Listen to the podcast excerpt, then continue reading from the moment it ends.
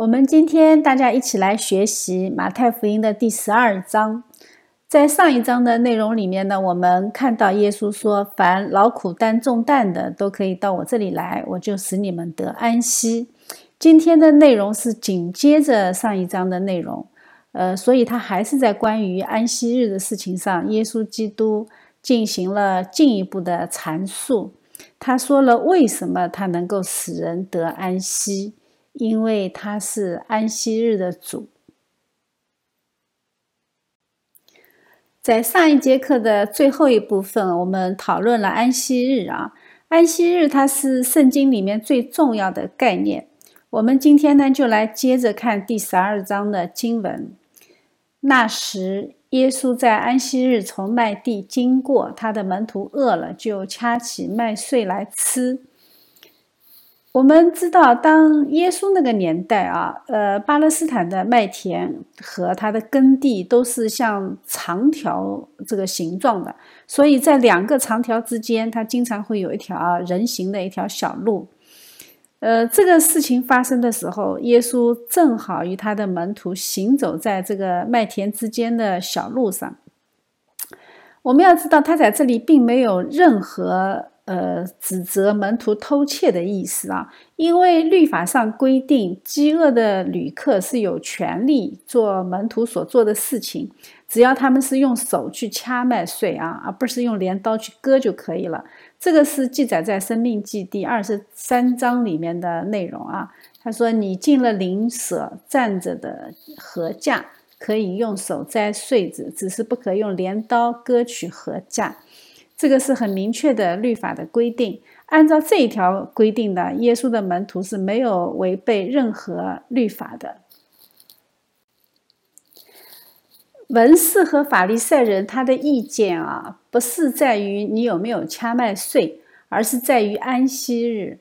法利赛人看见就对耶稣说：“看呐，你的门徒做安息日不可做的事了。”所以他们在乎的是耶稣的门徒怎么可以在安息日做这样的事情。安息日的律法是非常非常繁琐的，在出埃及记里面，它是这样记载着：当纪念安息日，守为圣日，六日要劳碌做你一切的工，但第七日是向耶和华你神当守的安息日。这一日，你和你的儿女、仆辈、牲畜。并你城里寄居的客旅，无论何工都不可做。所以这个诫命中，它禁止人在安息日工作。这个诫命是比较笼统的，但是我们知道，当你这个诫命在实施起来的时候，它就会碰到一些实际的问题。因为人是要生活的，对吗？那你生活就需要有动作，就要有行动。那你安息日也是需要吃饭，需要喝水，需要行走。那怎么办呢？你怎么样在生活和遵守诫命之间找到平衡呢？那解释律法的人就必须要对这个简单的禁令加以扩展。他们首先就要为这个“工作”这两个字要下一个定义啊，无论何工都不可以做。那么“工作”到底是什么意思呢？他们就定了三十九种安息日所禁止的基本活动。其中就包括了收割、播谷，还有打谷，或者为自己准备饭食，这个都是属于工作的定义。那你光下定义还不行啊，你必须在每一项禁止的工作下，你要列出详细的规范。比如说，你禁止挑担子，那么什么叫做挑担子呢？那你多重的担子才是担子呢？那他们就规定了两颗干的无花果的重量。相等，这个担子就叫做担子。也就是说，你要负的重担就必须轻于两颗干的无花果重量，这是相当轻的啊。他们这些规定啊，就是诸如此类的啊，他就把情况搞到非常非常的复杂。特别是无论何工都不可做，在这句话的规定下，人根本是无法生活的，所以人也是不可能得到安息的。你根本停不下来，所以这条律法是有问题的。它让安息日的这个概念根本无法实施。那么神为什么要颁布这一条概念呢？那我们先把这个问题放一放，我们先来看一看为什么他们这么在乎安息日。犹太人他是把安息日看得特别特别重要的，因为这个是几乎是他们非常独特的民族特征。我们知道犹太的呃，他的那个宗教仪式里面，他有献祭，他有圣殿，那么他还有割礼，对吧？还有个安息日。但是呢，他这一切的那些圣礼啊，它还是有区别的。比如说你献祭、守割礼。呃，它这些都以某种形式出现在异教的外邦人当中。呃，我们知道献祭和圣殿，它是在异教的那些庙宇，它也有一些献祭的仪式啊。那燔祭呢，也是闪族语系各种民族里面经常有的献祭项目。割礼呢，那就是伊斯兰的传统也有啊。呃，就是亚伯拉罕后裔，其他的那些后裔，他也有这些传统。至于像庙宇啊这些，那就是随处可见的。只有安息日是犹太教独有的，他们将这一天分别出来，专门是为了培养自己的灵命，因为这个是永恒的上帝和他们之间的一个约定。其他的宗教都是为了现世的生活，所以他们根本不会去关心人类灵命的成长，所以他们没有安息日。那休息日可能是有的啊，但是他的休息天也是为了肉体得到休息，和灵魂什么关系都没有。那按照希伯来人的安息日制度啊，这个是他们承认他们和永恒之间是有很深的、永远也不可破的关系，这个是和永恒相关。他们并不是说七天里面的某一天归给神，呃，留下另外六天归给自己，不是这个意思。而是因为有第七日，所以他们的生命全部都和神有关系。按照旧约的记载，守约的上帝和以色列人签约的时候，他们这个约不是和个体签的，他们是全民族共同的约。当时派了个代表嘛，摩西上西乃山去签的，所以它不是和个体的约。换一句话说，就是一个人破坏了律法。就视同全体所有人破坏了律法，这个很明显啊，在约书亚记里面，我们可以看到，他们因为亚干犯了罪，就导致他们攻打爱城，这个战争就失败了。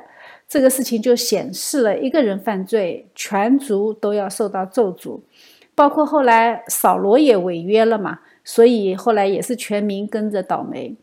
最后面，反正我们知道，君王犯罪，全民被掳啊，这个都是和这个团体的约定有关系的，所以这个都是团体约定的象征。正因为如此，所以犹太人就特别看重安息日，导致他们要对耶稣要肉体消灭啊，因为他们无法消灭他的教训。就只能消灭传讲教训的人啊！这个模式我们应该比较熟悉。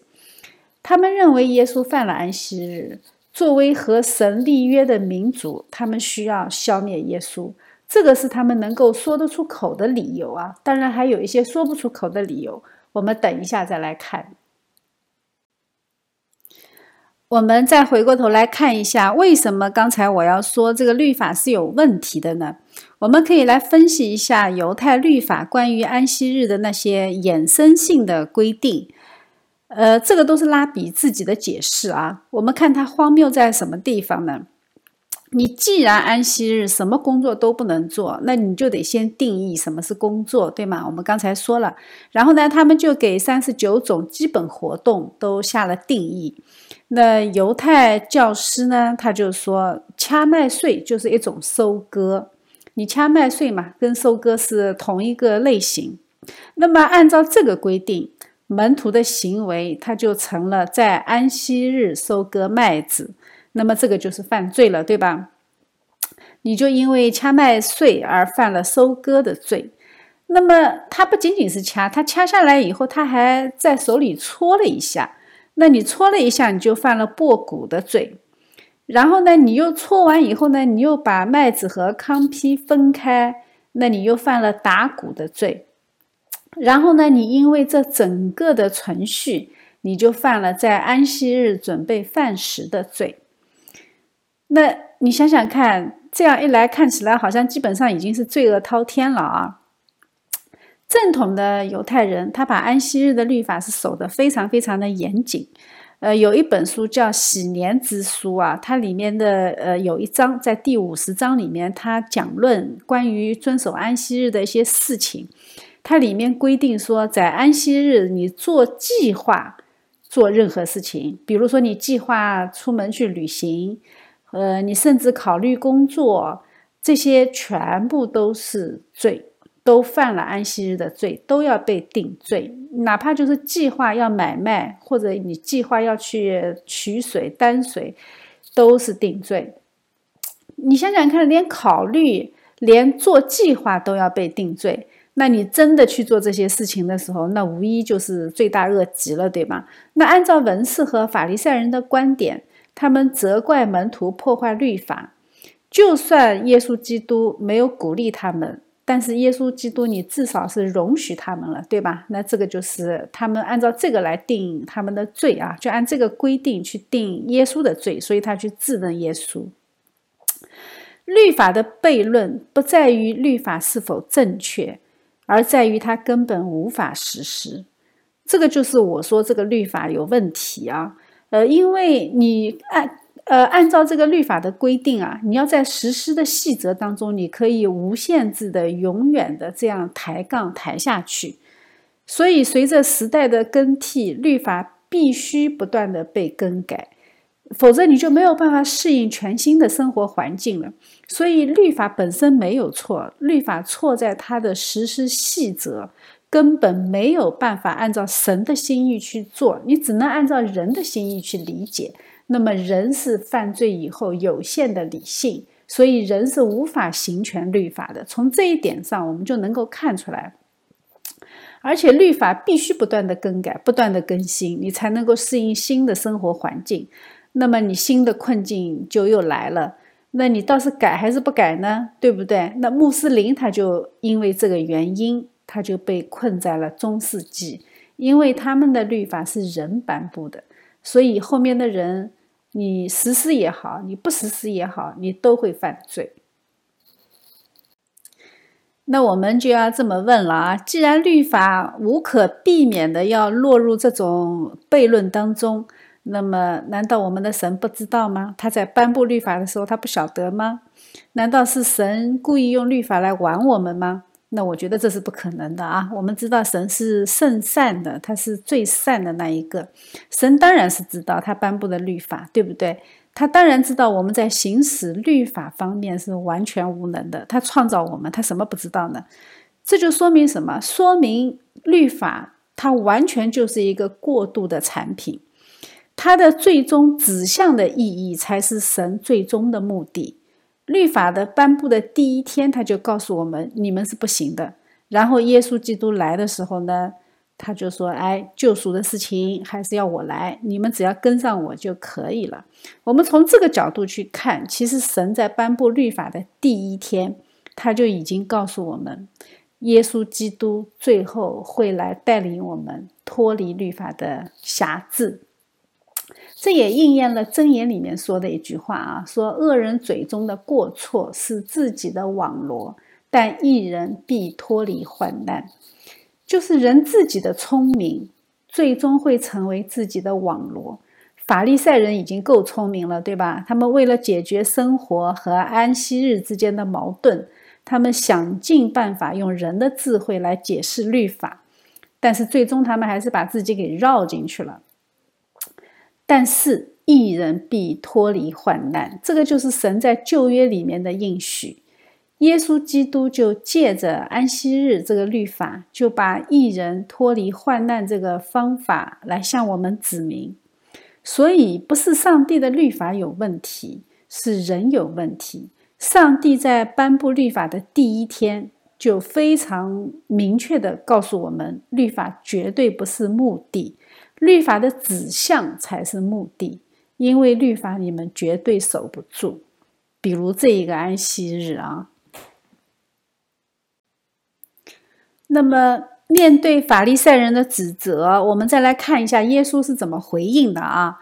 他是说：“经上记着大卫和跟从他的人饥饿之时所做的事，你们没有念过吗？他怎么进了神的殿，吃了橙色饼？这饼不是他和跟从他的人可以吃的，唯独祭司才可以吃。耶稣就指出了以色列人的双标啊！我们以前说过，罪人的双标系统是根深蒂固的啊！他们对别人和对自己是完全两套标准。对于他们喜爱而又崇敬的大卫王，安息日吃祭司的饼，这个记载在圣经里面啊，呃，这个是完全是可以的，在撒母耳记上里面记着的啊，从来就没有人质疑过。那么耶稣在这里，他并不是想指出大卫王做事不稳妥，他是想指出人性的盲区啊，人的理性。在自己的逻辑上是无法看到自己的盲区的。你没有神的光照，谁都不可能认知自己的错误。那包括祭司啊，我们知道安息日是需要献祭的，对吧？他们破坏了一切安息日的律法。为什么犹太人从来就不去思考为什么？神既然已经规定了安息日什么都不可以做，那为什么祭司什么都可以做呢？那为什么祭司是一个例外呢？你就必须得往深层次的去问、去想。神设立的祭司制度，但是他却留了一个后门，设立了个安息日和他互为悖论。他专门设置了这一个例外，这到底是为什么？我们人要有无穷的追问意识啊，我们才能够不断的追问，将自己的思考引向神。任何失去追问能力的人，他都不可能得着自由。这个是神赐给我们的理性，我们要善用我们的理性。耶稣呢，就继续引导他们啊，带领他们思考。呃，律法上所记的安息日，祭司在殿里犯了安息日，还是没有罪。你们没有念过吗？但我告诉你们，在这里有一人比殿更大。我们知道安息日的工作，其实，在圣殿里面，他的工作是要加倍的啊。在民数记第二十八章里面说，安息日的祭物是要加倍的。所以也就是说，当祭司在圣殿里面，他宰杀牲畜。并且把呃这些祭品抬起来放在祭坛上，这个都是破坏律法，并且亵渎了安息日啊。严格说起来，但是为什么祭司做这些就完全合法呢？呃，因为圣殿中的崇拜必须要进行，也就是说，向上帝的敬拜比一切安息日的规则条例更加的重要。这就说明了安息日是有例外的，圣殿比安息日更加重要。这个是神赐给人律法的时候需要人思考的，但是人却看不到这一些所谓的逻辑的盲点。那接下去呢？耶稣就说了一个非常重要的事实，就是既然殿比安息日重要，那么我们这里呢有一个人比殿更大。这个很显然啊，耶稣是指自己啊。主耶稣说这句话的背景，就是因为律法下的人，他已经把殿看作是比神还要大的一个东西。就是说，人的朝拜是圣殿这个地方，而不是去敬拜神。所以主耶稣提示啊，人没有心灵的敬拜是毫无意义的，那个都是走过场。我们知道，有宗教习惯的人，他是很容易把电看得比神还要大、还要高。为什么呢？他们心里没有电，呃，只有电没有神啊。对他们来说，没有电，他们就失去了谋生的地方，这个是他们赖以生存的一个地方。所以他们的电啊，就是他们的生存的根基。没有电，他们就无处朝拜，也不能够去做一些祭祀之类的事情。电已经是显示出他们身份地位的场所，也是他们谋生的地方。也是他们的价值体现，这就是为什么呃人把殿看得比神更大的原因，因为他们用殿作为掩盖，用祭祀作为幌子去欺骗人，也欺骗神，所以主耶稣才会说出这样的话来提示他们啊。我们的主还在圣殿里翻过桌子啊。按照道理呢，撒都该人他们是圣殿里面侍奉神的人。法利赛人呢是熟读圣经的人，当主耶稣来做工的时候，他们也看见了主耶稣显得各种各样的神迹奇事，他们也见识到神的权柄和威力，还有他奇妙的作为。但是他们却没有追问的心，也没有寻求真理、敬畏神的心。他们把自己的地位和饭碗看得比神还要大。这一点呢，我们在约翰福音的第十一章里面得到印证啊。约翰福音里面他是这么说：祭司长和法利赛人聚集公会，说：“这人行好些神迹，我们怎么办呢？若这样由着他，人人都要信他，罗马人也要来夺我们的地土和我们的百姓。”这里信息就很明确了啊！每个人都有自己的价值动机考量，呃，各种力力量啊，各种动机、各种力量一集合。哎，他们就做出了这个很愚蠢的决定啊，就把耶稣钉在十字架上。这个其实一直是人类社会非常悲哀的真实的光景啊。在耶稣时代是这样，我们后来在人类历史中看到十字军东征的时候，我们也看到这样类似的现象：各路人马各怀心事啊，有进前的，有勇敢的，也有浑水摸鱼的，也有始乱终弃的。人的各种欲望交织在一起。我们在宗教改革的时候，同样还会看到这个场面啊，就是有真正追求神的，有真正改革的，也有一些呃纯粹是为了反抗天主教而呃为了反抗而反抗的，但是自己没有任何理念的。那也有那些利用宗教改革去发动革命的啊，只是为了呃发泄自己对现实生活的不满。都有啊，各种情况都有。人类历史真的就是一个巨大的悲剧啊，里面充斥着无耻的笑声。所以耶稣基督说：“我喜爱连续，不喜爱祭祀。你们若明白这话的意思，就不将无罪的当做有罪的。”我喜爱连续这句话是耶稣第二次引用了啊，第一次我们学过，在马太福音的第九章。在他和税吏一起吃饭的时候，法利赛人指责耶稣是和罪人为伍啊，不够圣洁。耶稣就用这一句话回复了他们啊，在这里是第二次出现。先知何西阿说这句话的意思是一个人如果只带了祭物来，你心里如果没有连续，他献的祭就会变成对神的亵渎。因为你这个就是让神在他的错误中有份，对吧？而且呢，他还以为神会悦纳他的献祭，会同意他的行为，所以这个是拉着神来陪你一起犯罪，这是对神的亵渎。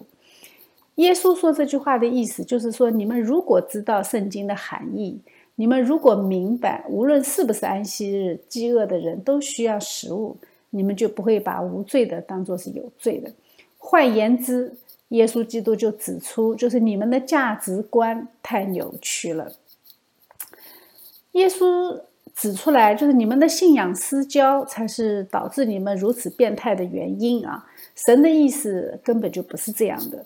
那桥都被他们歪曲成啥样了啊？所以耶稣基督是来修正人的三观。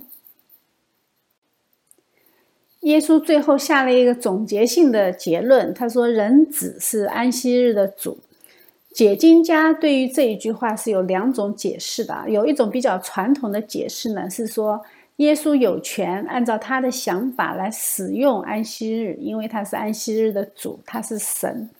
我们已经看到圣殿的工作，呃，它的神圣性是远远超过安息日的规则和条例。这个在祭司这件事情上就看出来。那么耶稣呢，又宣布他比殿更大，这个当然就赋予他更大的权利来支配安息日的规条。在安息日做神认为利他的事情，这个是可以的，这个是好的。但是我们如果参考马太福音啊、马可福音里面的平行经文，我们就会发现马可福音记载的更加清楚。在马可福音里面，他是这么说的。又对他们说：“安息日是为人设立的，人不是为安息日设立的，所以人子也是安息日的主。”这个话很明确啊，在希伯来文和亚兰文里面，人子并不是一个称呼，他只是笼统的说这是某一个人。所以当时的拉比，他如果要开始讲一个比喻，他基本上会这么开始说，就是有一个人子，他怎么样怎么样怎么样。所以就类似于我们说的有一个人怎么样怎么样。呃，在诗篇的第八章里面，诗人也是这么说，他说：“人算什么？你竟顾念他。”我们的那个翻译本里面说：“世人算什么？”但是这个人，他其实用的就是人子。呃，上帝在以西结书里面，他一次又一次的用人子来叫以西结啊，人子啊，你站起来，我要和你说话。我们知道，在以西结书里面，人子这个字出现了九十多次啊，所以从这些上面来看呢，人子呢也是人的意思。那我们就能够理解耶稣为什么他用人子来称呼自己，因为他是百分之一百的人，他是完全的人。他有代属我们的资格，在早期的新约的希腊文抄本里面，所有的字母都是用大写的，所以呢，他就很难区分这个所有字都是大写，你就很难区分人子是到底指代耶稣还是指代普通的人。所以我们可以做，就是有马有马可福音的做补充的解释呢，我们就可以理解啊，他也可以说人只是安息日的主。如果这个解释成立，人只是指人啊，那么我们耶稣基督就完全把旧约的律法提升到一个全新的层次，就是说律法是为人设立的，不是为人的行为，而是为人的内心。安息日的设立，它最终的目的是要让人成为安息日的主，人能够得到安息，能够得享安息。你从这个层面上讲，神不是看你在安息日有没有干坏事啊，而是希望你在安息日里面思想神，成为神希望你成为的那个样子，也就是耶稣基督的样式。这个才是“人子是安息日的主”这句话最合适的解释。耶稣在马太福音里面，他前后两次提到“我喜爱连续，不喜爱祭祀”。那么这句话为什么这么重要？他要重复两次呢？我们就要回到旧约里面去看啊，这句话的来源。在这一段话，在旧约诗篇里面有很多对应的经文。他在第五十一章里面说：“你本不喜爱祭物，若喜爱，我就献上；凡祭你也不喜悦。”神所要的祭，就是忧伤的灵。神啊，忧伤痛悔的心，你必不轻看。这个里面非常明确啊，所以说祭物并不是神的目的，献祭也不是神最终想要的。神最终想要的还另有其他啊。然后呢，在更加明显的解释，在第四十章，呃，他说祭物和礼物你不喜悦。你已经开通我的耳朵，凡祭和赎罪祭非你所要，那是我说，看呐，我来了，我的事在经卷上记载了。这一句话才是重点。耶稣要不是神，他怎么可能从海量的旧约经文里面准确的找出这一句经文来启示他自己呢？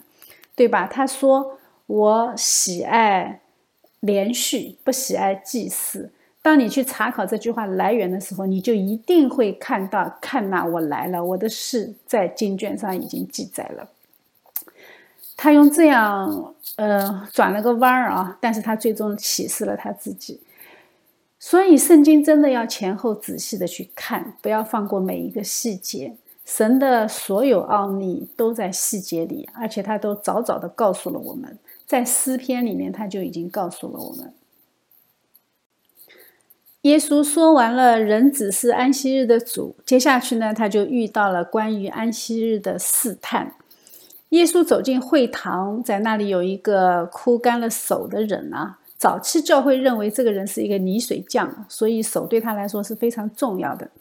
但是文士和法利赛人也在那里啊，他们其实并不是关心这个枯干枯干了手的这个人他到底有没有饭吃，他们不关心这个，他们关心的是规则和条例。呃，所以他们向耶稣提了一个问题，就是说在安息日治病可以不可以？呃，犹太拉比是禁止人在安息日医治的啊，只能不让病继续坏下去，但是不能让病好转。你如果让病好转，就是医治，那你就是犯了安息日。这个规定其实挺变态的，因为这个根本就不好判断，对吧？你像像枯干的手，这个是不存在死亡危险的疾病，所以呢，在安息日是不允许治的。那如果主耶稣他去医治了他，那他们就会说你犯了律法，但是如果主耶稣他不去医治他，那么他们又会反过来说你没有连续，因为你刚才不是说你喜爱连续不喜爱祭祀嘛？那你这个就是一个两难的问题。耶稣就很清楚这个问题的答案啊，你怎么做都是错的。但是耶稣是有智慧的，是如果他们要争辩律法，呃，耶稣是有技巧去接受挑战的。所以他说：“告诉我，你们中间谁有一只羊，当安息日掉在坑里，不把它抓上来呢？”这个这句话它是有一个背景的啊，因为当时犹太教它里面有一个昆兰团体，是非常近前的一个修道的一个团体，他呢曾经严格禁止在安息日把掉在坑里的羊去救上来。他们呃，犹太的拉比啊，就展开了一场非常大的一场争论。这场争论呢，持续了很久。呃，有些人呢说，你可以不救他，但是你可以往坑里面去扔一根木棍啊，那这样的话，羊自己会爬上来。那么你扔这根木棍算不算犯安息日呢？那也有些人认为，你也可以不救它，但是你要往这个坑里面去丢下一些饲料，你要让它有的吃啊，让它存活，等过了安息日再把羊救起来。就是这种类似的讨论持续了有一段时间，最后他们统一达成了一个决定，就是说为了避免动物继续受罪，这种情况是可以通融的。换一句话说，就是说在救羊这件事情上，他们已经让步了。这个就是这句话的背景，但是呢，法利赛人却对一个羊可以有这样的怜悯，对一个人，他们却死守这个规定不放。这个就是法利赛人的律法概念啊，他们是完全没逻辑、没常识，也没有理性。耶稣说：“可见啊，在安息日做善事是可以的，如果容许像一只羊行善。”那么你像一个人行善，那就更加合法了，对吧？人的价值要比任何的动物要贵重的很多。耶稣就把这个辩论把它给倒过来啊！如果安息日行善是对的，那么，哎，你要注意啊，那么拒绝行善就是罪，因为神的话是两刃的剑。你在判定一样事情是对的时候，那么反对的那件事情就是罪。对于耶稣基督这样的呃论述，法利赛人和文士是没有什么可以辩驳的，因为他们的争论已经打回到他们自己的头上了。也就是说，他自己的理论，他自己跟别人关于一只羊的争论，其实就已经破除了他们自己呃对耶稣基督的那个指责，所以他们已经完全没有没有话去应对。耶稣他就把人的价值和羊做了比较啊，他说人比羊何等贵重的，所以在安息日做善事是可以的。我们知道他们关于羊的这一场争论啊，他们之所以最后结局说人在安息日可以救羊，是因为羊是属于你的，你对羊负有责任，所以你会在安息日去救它。你有羊群，你就会爱惜它们，你就会去拯救它们。所以，耶稣他接着说的这一句话，他不再围绕安息日，他是围绕在人的价值上，因为人本身是有价值的，而且呢，他是人的主人，耶稣是人的主人，人是归属他的，所以他在安息日医治人，就像人在安息日救羊一样。这个是耶稣强调归属权的一次讲论，从讨论安息日开始。一直到讨论到人的价值，呃，他不像前面那一次说是因为他和罪人吃饭，所以他说我喜爱连续，不喜爱祭祀。说那一句话的背景和这个时候就已经完全不一样了。他那个时候是在解释他的权柄和他的使命，但是这一次呢，他是宣告人的归属权，我们都是属于他的，所以他来拯救我们，这个是他的责任，是父神交托给他的任务，他本就是为了这个来的，所以在这里呢，他就把人的归属权给点出来。这一件安息日的事情呢，也促使了犹太的拉比或者是犹太的法利赛人对耶稣要采取行动。我们就要稍微了解一下犹太正统派他把安息日的律法看得有多重要啊，否则我们就没有办法去了解他们的态度。安息日的律法，它禁止在安息日从事任何工作。所以，正统的犹太人他都严守这个律法，宁可死也不会去破坏它。我们知道，在呃犹太的马加比革命的时候啊，有些犹太人他们在旷野的洞穴里面避难，当时的那个安提阿哥派遣了很大的一支部队啊去攻打他们，他们的攻击就是安排在安息日那一天。这些反叛的犹太人居然毫无抵抗，全部牺牲，因为他们不能抵抗，他们抵抗就破坏了安息日的律法。所以在马加比前书这一本书里面就记载了当时的场面，说安提阿哥的军队全速的进攻，他们竟然毫不还手，连一连扔一块石头的反抗都没有，甚至他们也没有去堵塞他们避难的洞口。所以这个就很很匪夷所思啊，在外邦人看起来是非常非常的匪夷所思。所以呢，呃，所有的敌军和犹太人开战，一定是选在安息日发动战争的，而且他们发动战争的时候，杀害他们所有的妻子、儿女、牲畜，所有的人都杀害啊，在马加比前书里面记载的。即使是这样的危险关头，他们也不会在安息日进行任何的抵抗，哪怕就是保护他们的至亲，呃，保护他们的生命，他们也不会采取任何的行动。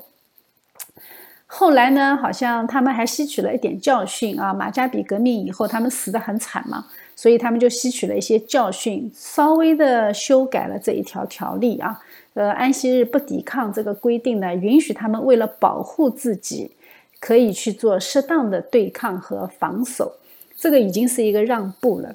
结果呢，我们在犹太的古代历史学家约瑟夫的记载里面啊，这个是在犹太古史第十四卷里面记载，当时记载了庞贝啊，庞贝攻打耶路撒冷的时候呢，庞贝在安息日他筑了一个堤坝，他要居高临下要攻打他们。犹太人呢，全程在旁边观看，但是却没有动手去阻止他们。原因是什么？原因就是因为这个不算是攻击，而且是在安息日，他没有攻击，犹太人就不能去抵挡，所以他们不能干涉敌人所采取的任何非攻击的行为。约瑟夫呢就提到，希腊的历史学家在记载这个事情的时候是非常的困惑的啊。他是这么写的，我把它列在这里。他说，有一种人称作犹太人，住在一座最坚固的城中，该地的居民称之为耶路撒冷城。每逢第七天有休息的惯例，到了那一天，他们不使用武器，不耕田，也不料理日常的杂物，只是从早到晚举手在圣所祈祷。当拉格斯的儿子多利买率领军队进城的时候，这些人正在尊奉他们疯狂的习俗，并不保护他们的城市，把他们的国家交给一位狠毒的君王。他们的律法也公开的证实这是一个愚昧的习俗。这样的事件教训其他所有人的醒悟，却无法让犹太人放弃并产生从律法中自救的梦想。人的理性既然在那样的情况之下，他们实在不知道应当做些什么才好。这个就是外邦人对犹太人严格遵守安息日的这个举动真实的看法。他们在别的国家看来，这个简直就是疯狂。你们这样做会招来国家的失败和灾难。这个就是外邦人的思维。在外邦人当中如此反常的律法，我们要知道它一定有它无与伦比的属灵意义，否则的话就没有任何必要了，对吧？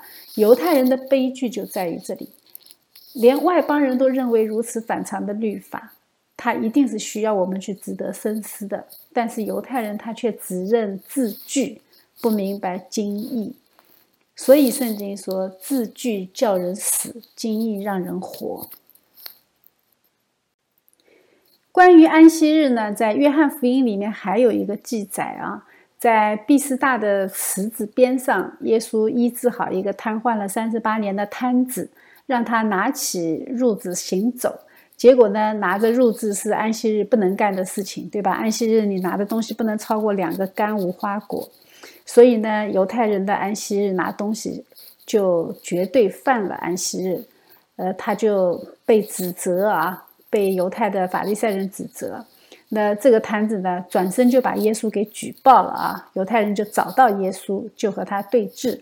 耶稣就说了这句非常著名的话：“说我父做事，直到如今，我也做事。”父神是安息日的主，这个很好理解啊。但是耶稣说自己和神是同等的，我也做事，这个就等于宣告了他和父是某种意义上的合一。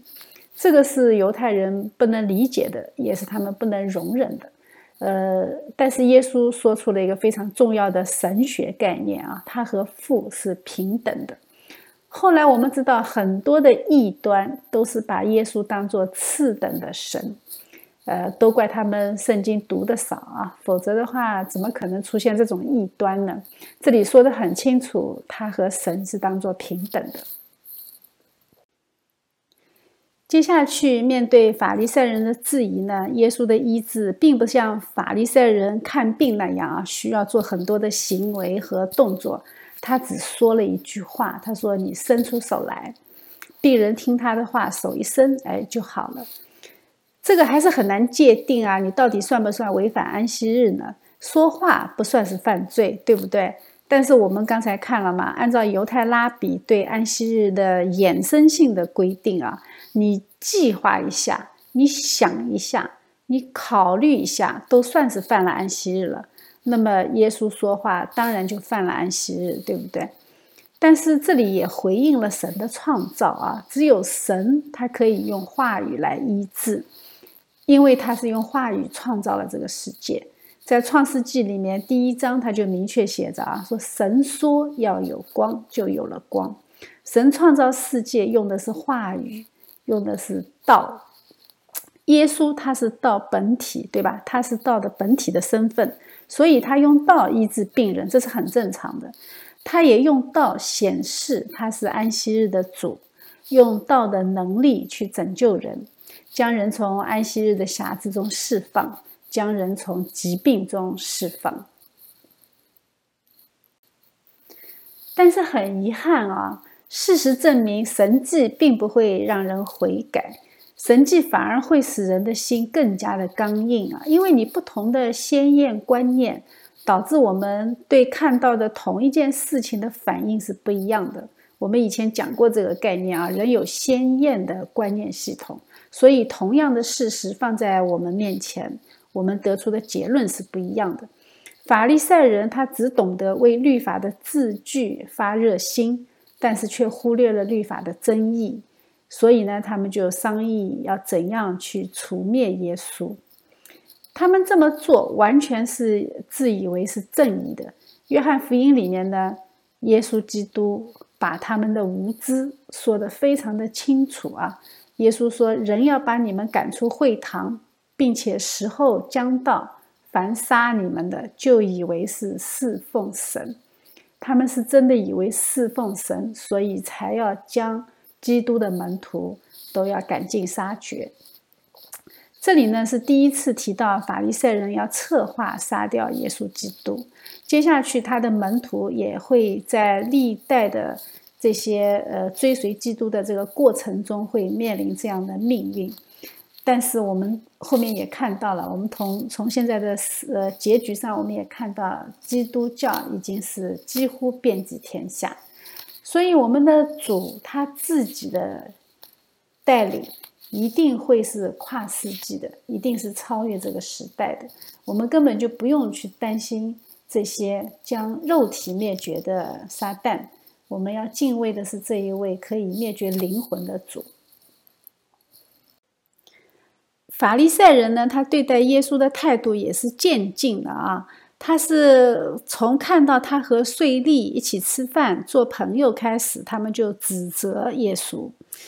呃，所以当耶稣基督说你的罪得赦了，呃，法利赛人就开始心里就嘀嘀咕咕了啊，就觉得这个人他说健忘的话了，他僭越了神的权柄，一直要到耶稣破坏安息日的律法，这个才是压垮骆驼的最后一根稻草。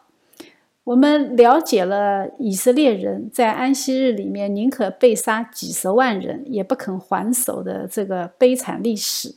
我们就能理解这一批老顽固们啊，他们为了安息日要除灭耶稣，呃，这个就是他们的思想的来源，这个是必然的嘛。他们安息日在他们眼里看得如此如此的重要，他们历史历代为了安息日，呃，和罗马政府的征战，已经死了上百万的人口，到这个时候，他们是绝对不可能因为允许耶稣基督。干犯这个安息日而网开一面，这是不可能的。所以呢，耶稣基督是一定要上十字架的。耶稣是知道这一切的啊，但是时间还没有到，主耶稣就离开那里，有许多人跟着他，他把其中有病的人都治好了，又嘱咐他们不要给他传名。这是因为我们的主耶稣他知道人心里想的是什么。他们传扬的名是一个拯救犹太人的弥赛亚的名，这个是他们想象中的弥赛亚，而不是一个真实的弥赛亚。他们的想象和神计划中的拯救方案是两回事啊！而且根据经验，他也知道，凡是闻名而来的，呃，都是因为好奇而来的。这些人大多都是靠不住的，要不就是想让他成为呃犹太人的王，让他去带领犹太人闹革命。要不就是想围观看他显神迹，还有一些就更加实际啊，就是来吃饼的。这个时候，他们传讲耶稣的名，都不是福音的名，都是他们自己理解的弥赛亚的那种样子啊，不是真正的神启示的弥赛亚。他们自己理解的弥赛亚都是错误的，所以呢，耶稣不希望他们传这种错误的神学观念。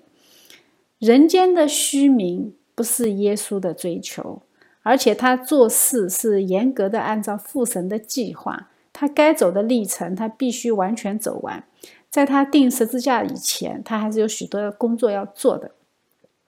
而且我们知道，在耶稣来之前，其实犹太人里面啊，就是犹太宗教这个团体里面，他们已经出现过很多很多的假弥赛亚。